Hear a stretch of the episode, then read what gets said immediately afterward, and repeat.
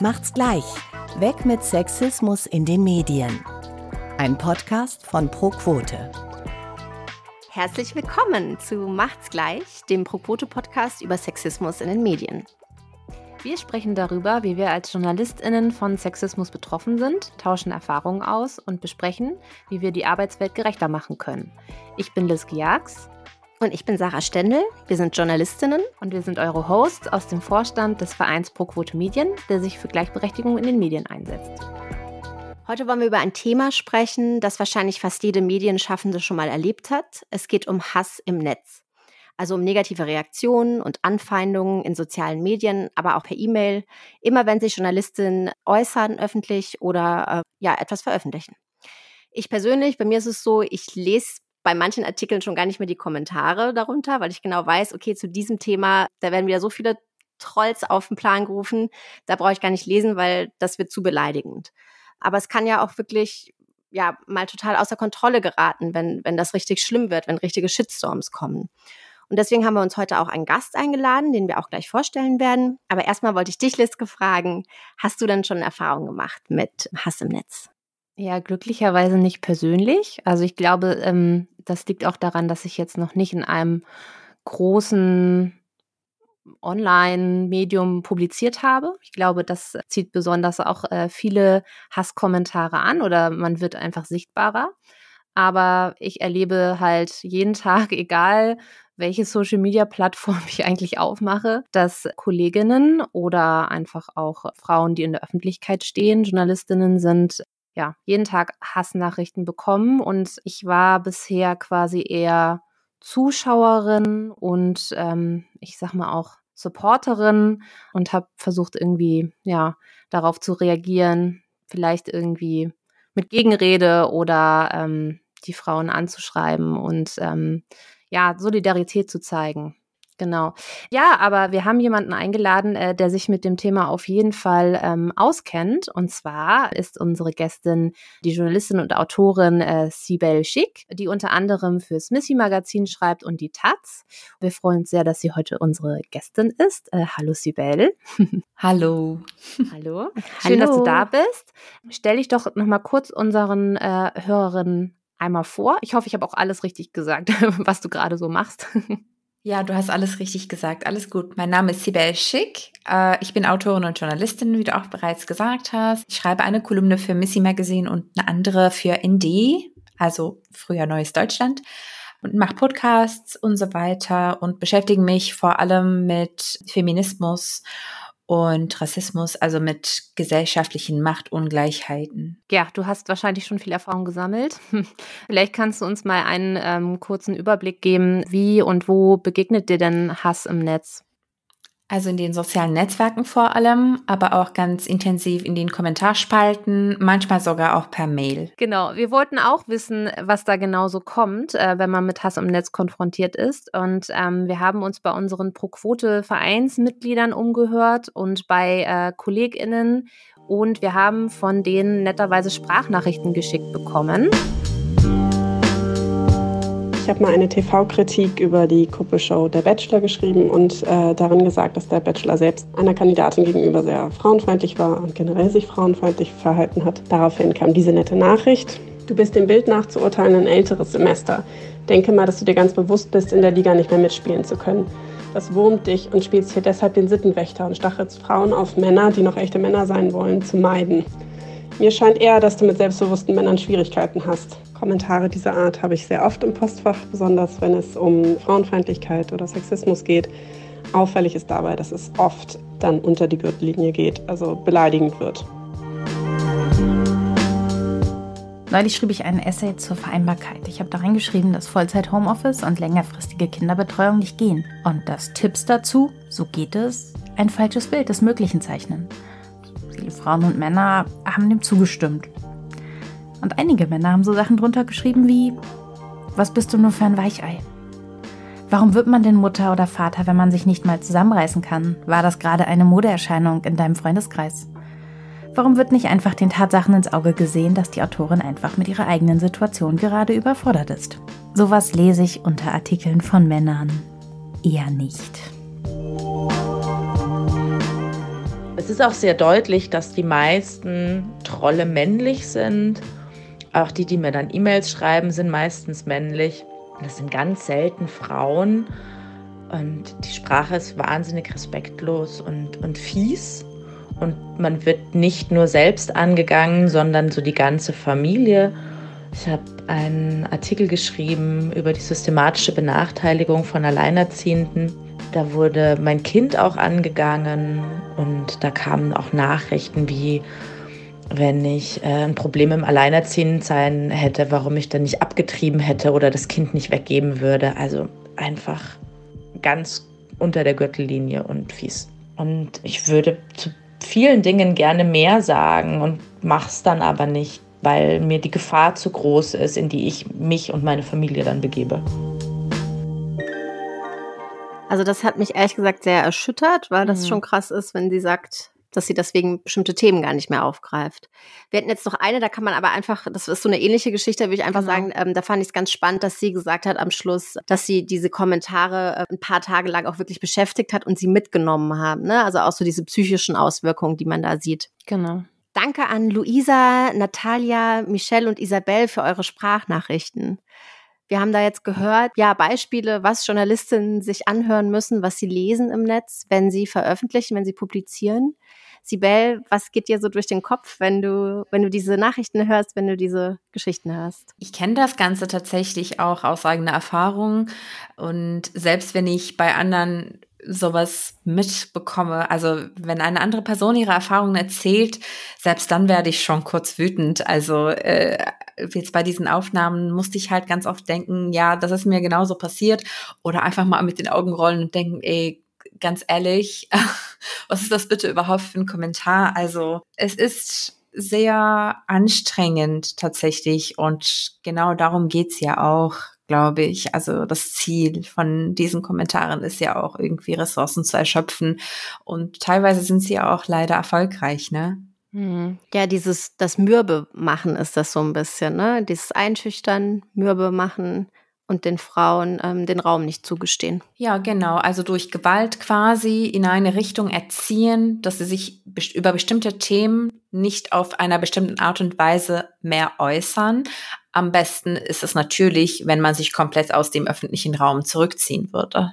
Und eine Charakteristik, die auch noch aufgefallen ist, fand ich, war, dass oft ähm, bei Persönlichkeiten ja dann auch gleich aufs Aussehen geht, so ein bisschen. Ne? Ach, du bist auch schon ein älteres Semester. Ach, guck dich mal mhm. an. So mhm. finde ich auch sehr typisch. Genau, also ganz, ganz ähm, eindeutig geht es um eben so bestimmte frauenfeindliche Erzählungen wie Schönheitsideale und Ageismus etc. pp. Ja. Und manchmal ist es ja auch nicht nur anstrengend, sondern kann ja auch richtig gefährlich werden. Mhm. Sibel, du hast ja auch selbst eine ziemlich krasse Erfahrung mit Hass im Netz und darüber hinaus gemacht. Würdest du uns die kurz einmal schildern? Also vielleicht ganz wichtig, damit einzusteigen, ist, dass ich eine Hate-Kampagne, also eine Hasskampagne und Shitstorm separiere für mich. Ich finde, Shitstorms sind eigentlich total natürlich und die passieren und die entstehen auch auf einer natürlicher Weise. Und dann gibt's aber organisierte Hasskampagnen mit dem Ziel,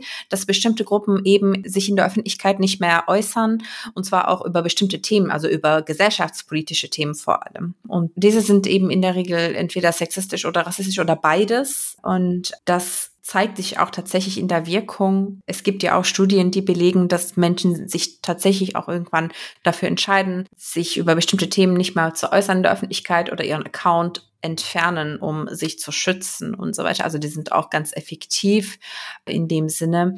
Ich mache ganz oft die Erfahrung, dass in den sozialen Netzwerken halt total abwertende Kommentare unter meinen Posts geschrieben werden. Also ich kann euch fast schon versichern, dass unter fast jedem Tweet, den ich abposte, abschicke, irgendwie eine Hassnachricht befindet. Allerdings habe ich auch vor, ich glaube vor über zwei Jahren oder so meine Benachrichtigungen ausgeschaltet, andere Betroffene in diesen Tonaufnahmen haben ja auch gesagt, ich lese sowas auch gar nicht mehr. Und Sarah, du hast es auch gesagt sogar, dass du bestimmte Kommentare auch ja. gar nicht mehr liest. Und das mhm. ist eben ein Tool, also sich zu schützen. Äh, ich habe auf Twitter meine Benachrichtigungen ausgeschaltet. Es gab immer wieder Phasen, in denen ich das wieder eingeschaltet habe und ein paar Sachen gelesen habe. Und wenn es aber ganz schlimm wird, dann mache ich das aus. Und jetzt gerade zum Beispiel weiß ich, dass ich keinerlei Ressourcen habe, mich damit auseinanderzusetzen. Also ich will sowas gar nicht lesen, gar nicht sehen. Ich brauche das nicht, das bringt gar nichts. Deshalb mache ich das jetzt einfach grundsätzlich nicht mehr an. Das heißt, ich bekomme jetzt auf Twitter nur das mit, was andere Menschen mir schreiben, denen ich auch folge. Also wenn mir jemand was schreibt, dem ich nicht folge, dann bin ich für die Person quasi über Twitter nicht mehr erreichbar, auch wenn es nett ist. Was natürlich schade ist, weil das ist ja nicht der Sinn der Sache. Der Sinn der sozialen Netzwerke ist doch, dass man halt direkt interagiert mit anderen Menschen.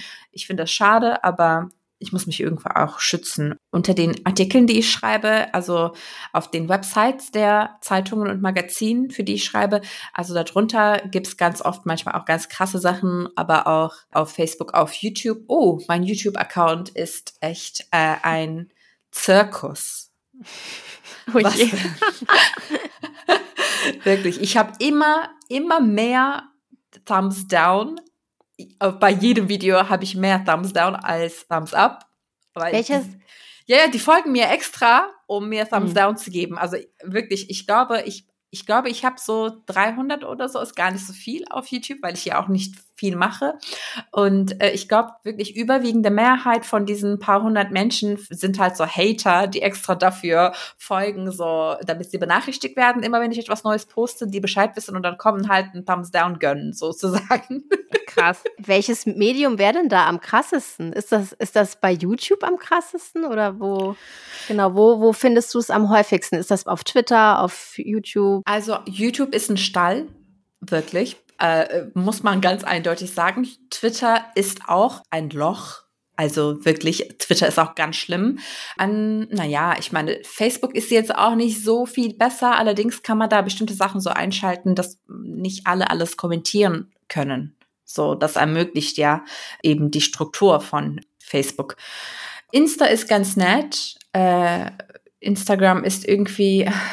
Ist ein bisschen ich, kuscheliger da, ne? Ist wie, wie ein Urlaub. Also. Urlaub von Hass.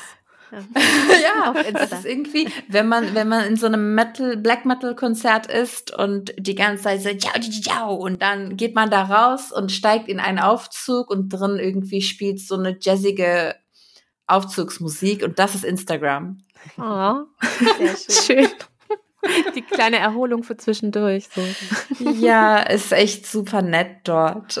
Ja. Aber du hattest ja, wir haben das ja gerade angesprochen, es gab auch ein sehr einschneidendes Erlebnis oder eine, eine Geschichte, die besonders dich verfolgt hat.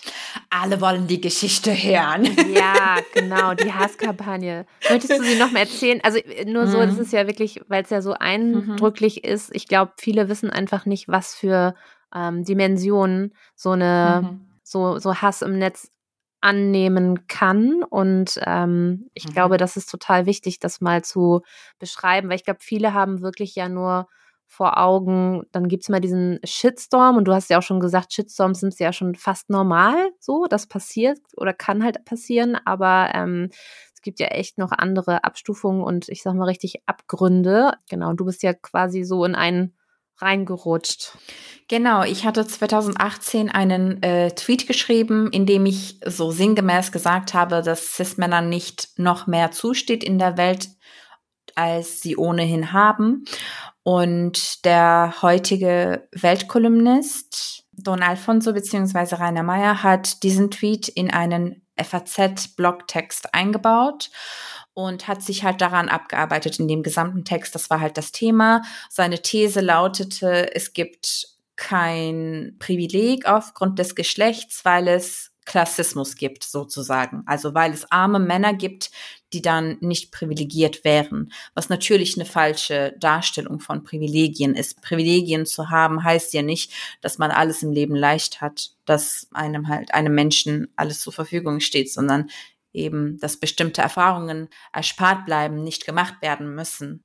Aber das ganz beiseite ähm, hatte er auch recherchiert und herausgefunden, wo ich damals gearbeitet habe und diese Arbeitsstelle auch verlinkt hat. Also die Website der meiner, meiner damaligen Arbeitsstelle hatte er verlinkt und er hatte auch aufgeschrieben, welche Ministerien den Verein, bei dem ich gearbeitet habe, finanzierten. Also das heißt, es gab so, es wurden mehrere Stellen, mehrere Adressen benannt in diesem Text, wo man unter Umständen, wo man sich halt melden könnte, wenn man richtig schlimm findet, was ich geschrieben habe. Mit einem Aufruf verbunden auch? Also der hat zu irgendwas aufgerufen?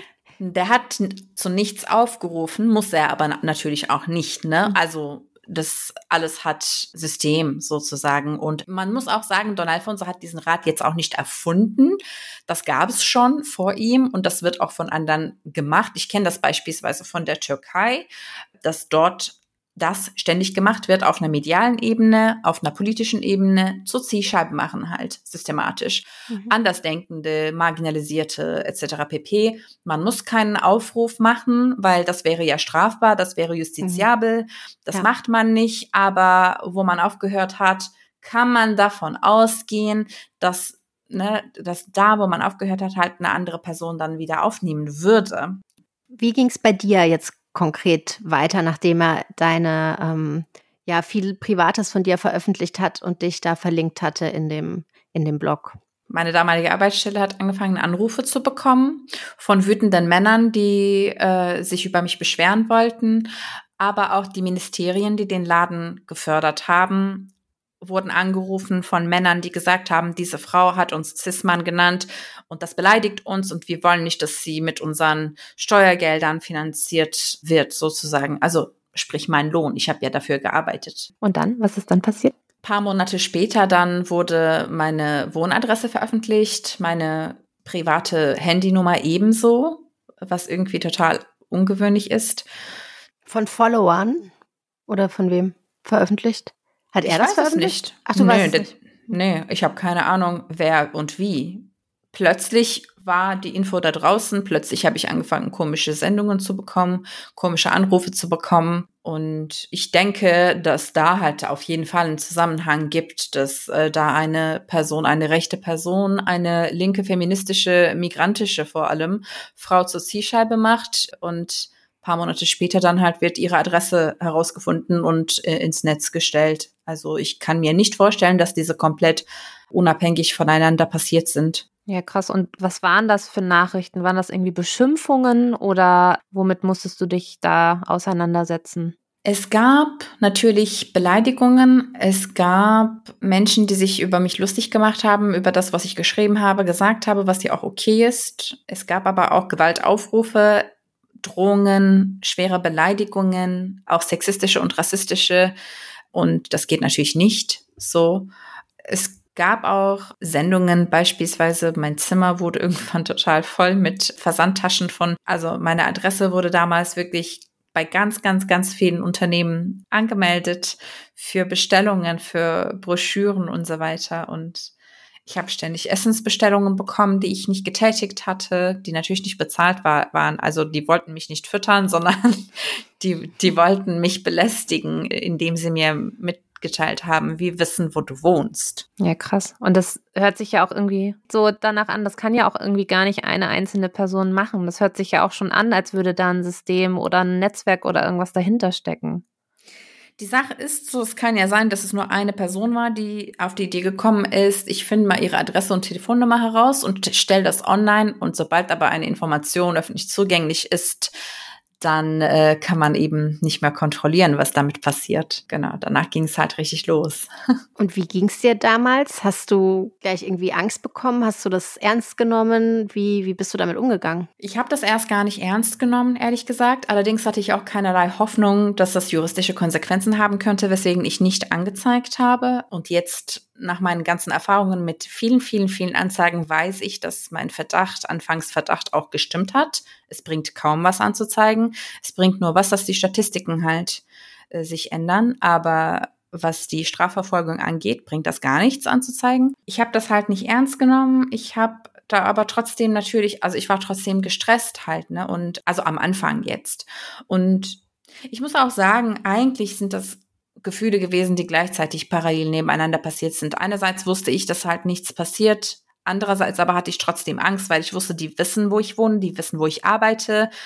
Die können sich vielleicht vorstellen, wie ich von der Arbeit nach Hause fahre, weil sie beide Adressen haben und die kennen meine Routen. Also das Gefühl der Unsicherheit, die man ja so haben kann im Leben, wurde dadurch definitiv verstärkt. Allerdings habe ich irgendwo trotzdem gedacht, die tun schon nichts. Vielleicht war das einfach ein Coping-Mechanism, ich weiß es nicht. Hast du mit deinem Umfeld darüber gesprochen? Ja, äh, ich habe eigentlich mit so mit allen möglichen Menschen darüber gesprochen, die in meinem Leben waren. In, in meiner WG war das ein Thema, mit meinem Partner war das ein Thema.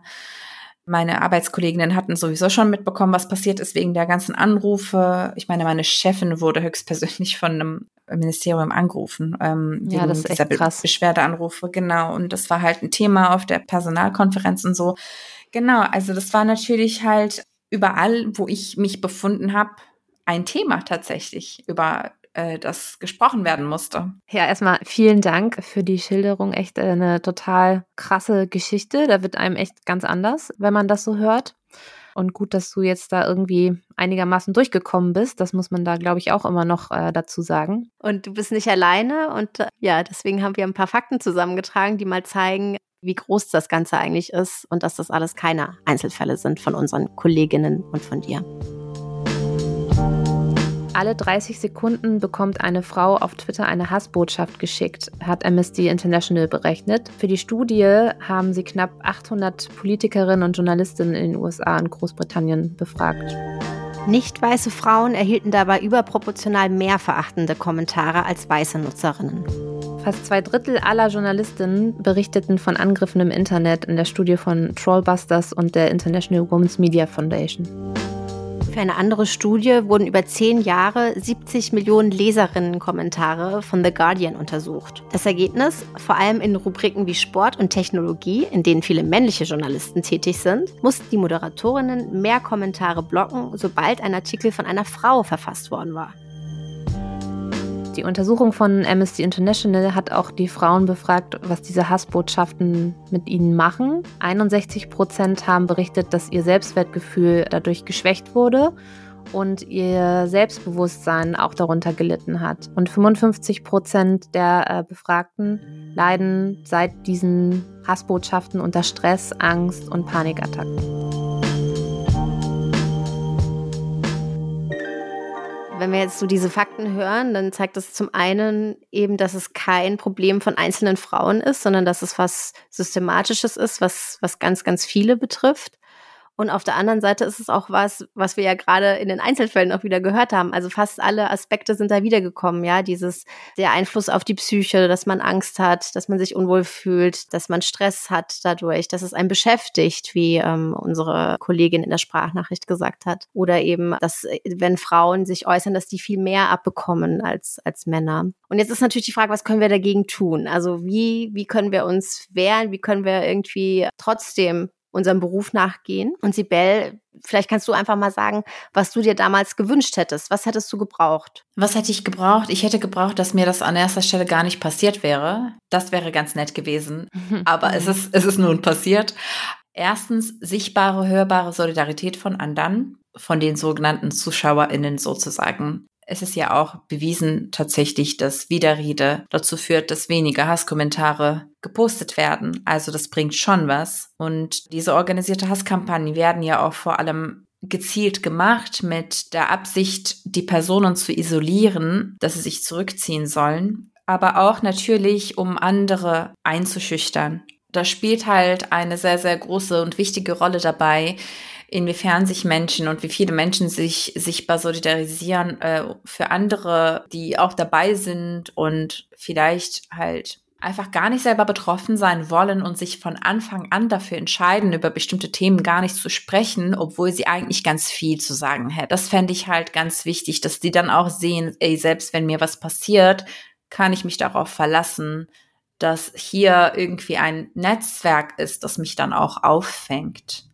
ich finde, daran können wir als Gesellschaft insgesamt viel stärker arbeiten, dass wir eben da ankommen, wo das selbstverständlich ist, dass wir bei Hassrede, bei organisierten Hassangriffen, Hasskampagnen sagen, das geht zu weit und das hört jetzt sofort auf. Hm. Und du hast es schon angesprochen, Solidarität ist da ganz wichtig. Also einmal nach außen hin zu zeigen, das geht zu weit, hier nicht weiter. Aber wenn ich jetzt merke, du bist betroffen, du wirst von einem Shitstorm heimgesucht, wie kann ich dich noch unterstützen? Kann ich dir irgendwie eine motivierende Nachricht schicken oder was kann ich sonst noch dann für dich tun? Es ist natürlich ganz nett, Nachrichten zu bekommen von Menschen, die fragen, hey, brauchst du etwas, kann ich was für dich tun und so. Allerdings weiß man oft gar nicht selber, was man braucht in der Situation. Das ist ja auch etwas Neueres. Das ist ja nicht etwas, womit wir aufgewachsen sind. Und die Möglichkeiten sind auch ein bisschen begrenzt, muss ich sagen. Ich glaube, das Wichtigste ist halt, dass alle sich alle, die sich in den sozialen Netzwerken bewegen, sich halt einfach damit auseinandersetzen, welche Möglichkeiten gibt es denn für Betroffene, wo können sie sich wenden und einfach mit Rat und Tat dabei sein. Wenn eine Person beispielsweise umziehen muss, weil die Adresse ins Netz gestellt wurde und sich die Person nicht mehr sicher fühlt und dabei unterstützen, weil das auch mit Kosten verbunden ist. Man kann beispielsweise einfach im Freundeskreis oder online Geld sammeln oder dabei helfen, dass die Person irgendwie Geld sammeln kann. Solche Geschichten halt einfach gucken, hey, oder, oder einfach mal sagen, du kannst übrigens auch bei mir schlafen, wenn du nicht alleine zu Hause pennen willst. Solche Angebote, die vielleicht nicht so aufwendig sind, aber in bestimmten Situationen ganz viel bedeuten können. Bist du damals umgezogen?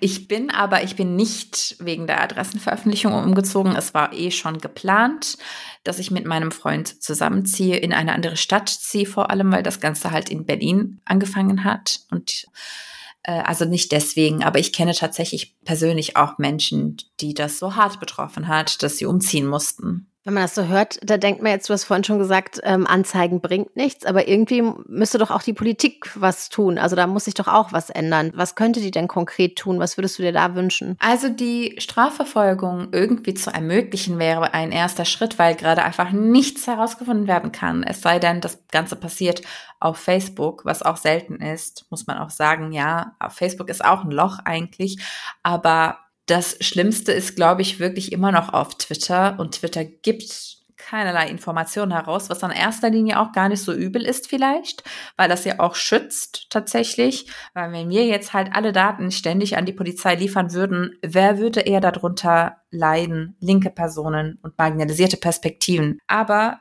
ich finde, wenn eine komplette Struktur dafür aufgebaut wird, dass unabhängige Stellen die Meldungen prüfen und bei strafrechtlich relevanten Inhalten äh, tatsächlich die Social-Media-Betreiber dazu bringen können, die Informationen rauszugeben. Das wäre ein, ein, erster Schritt. Allerdings muss diese Überprüfung nicht von der Polizei selber gemacht werden. Und man kann die Polizei auch nicht einfach bei der ersten Meldung mit den personenbezogenen Daten von anonymen NutzerInnen ausstatten. Das geht auch nicht, weil unsere Daten sind hier auch total wertvoll und die gehören auch geschützt. Also ich finde, da ist halt, man muss sich ernsthaft damit auseinandersetzen. Das ist ein komplexes Thema. Es gibt keine einfache Lösung dafür. Das kostet Geld und Ressourcen. Und die Arbeit muss sich aber das Justizministerium machen. Das ist ein starkes, wichtiges Problem unserer Zeit und man muss damit umgehen. Es ist irgendwie, man kann das nicht mit vorübergehenden, einmaligen Lösungen, so wie als würde man einfach versuchen, jede Krankheit mit einem Pflaster äh, zu behandeln, versuchen zu lösen. Das, das geht nicht, das bringt uns nicht weit. Du hast ja auch eine Petition dafür gestartet. Und was forderst du da? Die geht ja auch unter anderem ans Justizministerium, richtig? Genau, ich fordere da tatsächlich bessere Strafverfolgung und Präventionsmaßnahmen, aber auch enge Zusammenarbeit der Polizei mit Beratungsstellen für betroffene Personen, aber auch Schulungen für Polizeibehörden, also für Polizistinnen, so dass sie auch die Strukturen in den sozialen Netzwerken auch besser nachvollziehen können. Okay, und wir haben uns halt auch gefragt, was können denn die Verlage tun, die Redaktionen, um MitarbeiterInnen und auch freie MitarbeiterInnen zu schützen? Was glaubst du? Ja, das ist tatsächlich eine wichtige Frage und ich finde, die Verlage und Redaktionen, die über die Ressourcen verfügen, jetzt ganz, unabhängig davon, ob die betroffene Person festangestellt ist oder frei, kann man halt immer mit juristischer Hilfe oder finanzieller oder anderweitiger Unterstützung halt einfach einspringen. Das ist sehr, sehr wichtig und auch mal ein bisschen Haltung zeigen. Ich weiß, dass in Deutschland diese Perspektive herrscht, dass Journalismus ohne Haltung passieren müsse. Ich halte aber überhaupt nichts davon, ehrlich gesagt, weil alleine das ist schon eine Haltung. Das stimmt, ja. Ich finde halt auch die, in dieser sogenannten Oma Gates Sache haben wir ganz klar gesehen, vor wem die Medien auch eher Angst haben und auf wen sie eher eingehen. Und das sind halt leider Rechten. Also muss man ganz eindeutig sagen. Und das finde ich halt total gefährlich, anstatt irgendwie bei den Kollegen anzurufen und sagen, ey, du hattest gewaltbereite Nazis vor deiner Tür, brauchst du vielleicht einen Anwalt oder brauchst du Geld oder brauchst du vielleicht einen Schlafplatz oder so, dann zu sagen, wir distanzieren uns von diesem Kollegen und äh, oder löschen halt bestimmte Inhalte aus der Website. Das vermittelt genau die Botschaft, die total schädlich ist. Hm, du meintest gerade damit diesen Satire-Song, ne? wo es darum ging, meine Oma ist eine Umweltsau, wo es um Klimapolitik ging, ne? Ja. Ja, genau. Vielleicht auch an dieser Stelle ganz interessant zu sagen, dass, also die Fakten, die ihr jetzt genannt habt vorhin, wurde ja gesagt, dass Frauen oder Personen, die von Rassismus betroffen sind, besonders häufig Hasskommentare abbekommen. Es gibt ja auch Menschen, die von beiden betroffen sind. Und ich muss sagen, ich mache immer wieder die Erfahrung, irgendwie diese Geschichte mit Donald Fonso, das ist zwar ziemlich interessant, aber das geht ja darüber hinaus. Vergangenes Jahr habe ich einen Tweet gepostet, in dem ich gesagt habe, ich habe keinen Studienabschluss. Wisst ihr, was da abgegangen ist? Eine Bloggerin, eine rechte Bloggerin hat zwei Texte veröffentlicht, in denen sie sich darüber beschwert hat, dass ich keinen Studienabschluss hätte und trotzdem als Autorin arbeiten würde. Und die hat mich was? da drinne, die, die hat mich da drin zum Beispiel Muslimin genannt, was einfach gar nicht stimmt. Also sie hat irgendwie einen Prof Doktor bla bla erfunden, den sie angeblich interviewt hätte und so weiter. Eine äußerst rassistische Sache und es ging über mehrere Tage so explosionsmäßig über Twitter ab dass ich dachte, was ist denn hier los eigentlich? Ich habe bloß geschrieben, ich habe übrigens keinen Studienabschluss und jetzt explodiert irgendwie das Internet. Wenn man gleichzeitig von unterschiedlichen Diskriminierungsformen betroffen ist, weil hier mit dem Stud hier sind ja auch mehrere Sachen. Es ist halt beispielsweise auch Klassismus, weil Studienabschluss automatisch für Kompetenz und für Intelligenz und äh, für Fähigkeiten halt äh, gehalten werden. Und sobald das nicht vorhanden ist, geht man davon aus, dass eine Person nicht als Autorin arbeiten könne.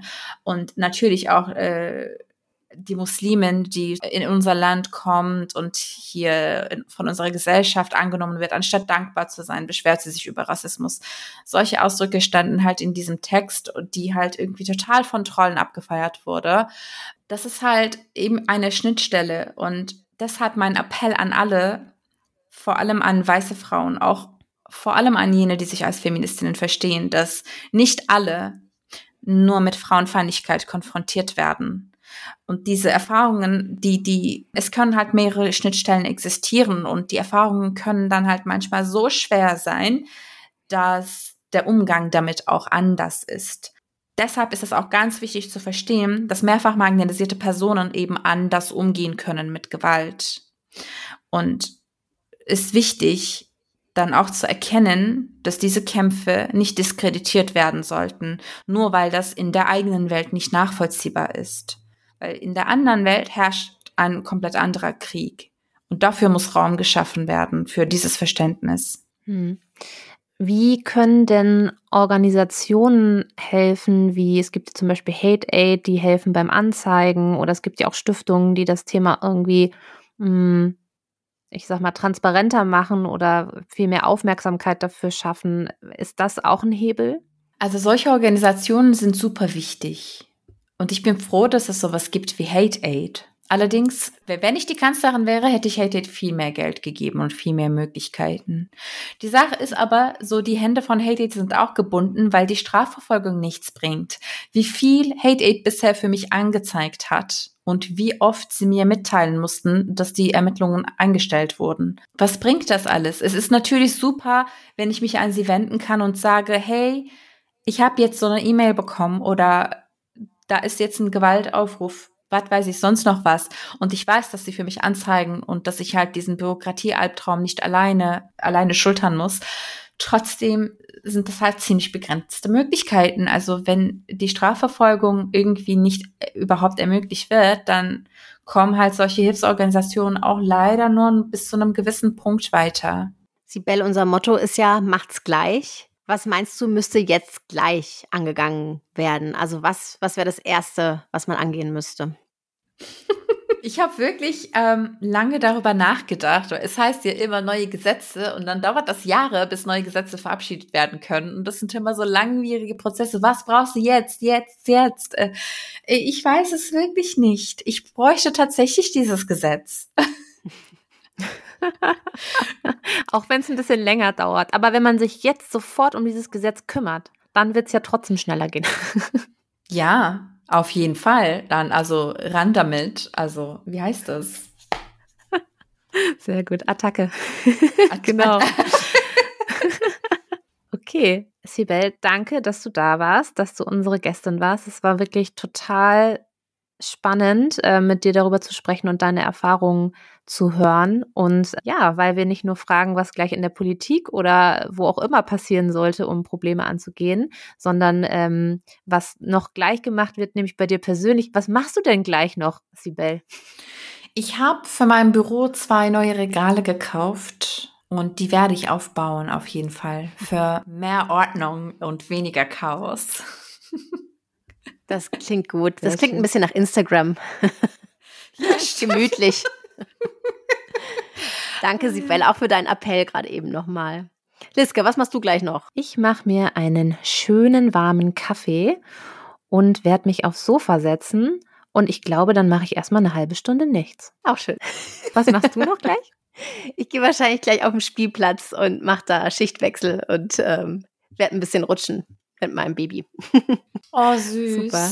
Das hört sich auch richtig gut an. Ja, das war's für heute mit Macht's gleich, dem Proquote Podcast über Sexismus in den Medien.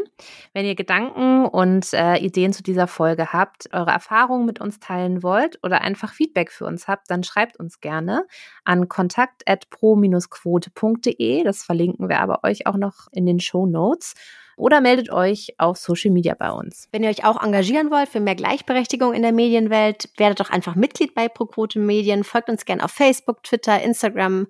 Und wenn euch die Folge gefallen hat, freuen wir uns über eine positive Bewertung beim Podcast-Anbieter eures Vertrauens. Genau, uns bleibt zu sagen, bis zum nächsten Mal. Macht's gut. Macht's gleich.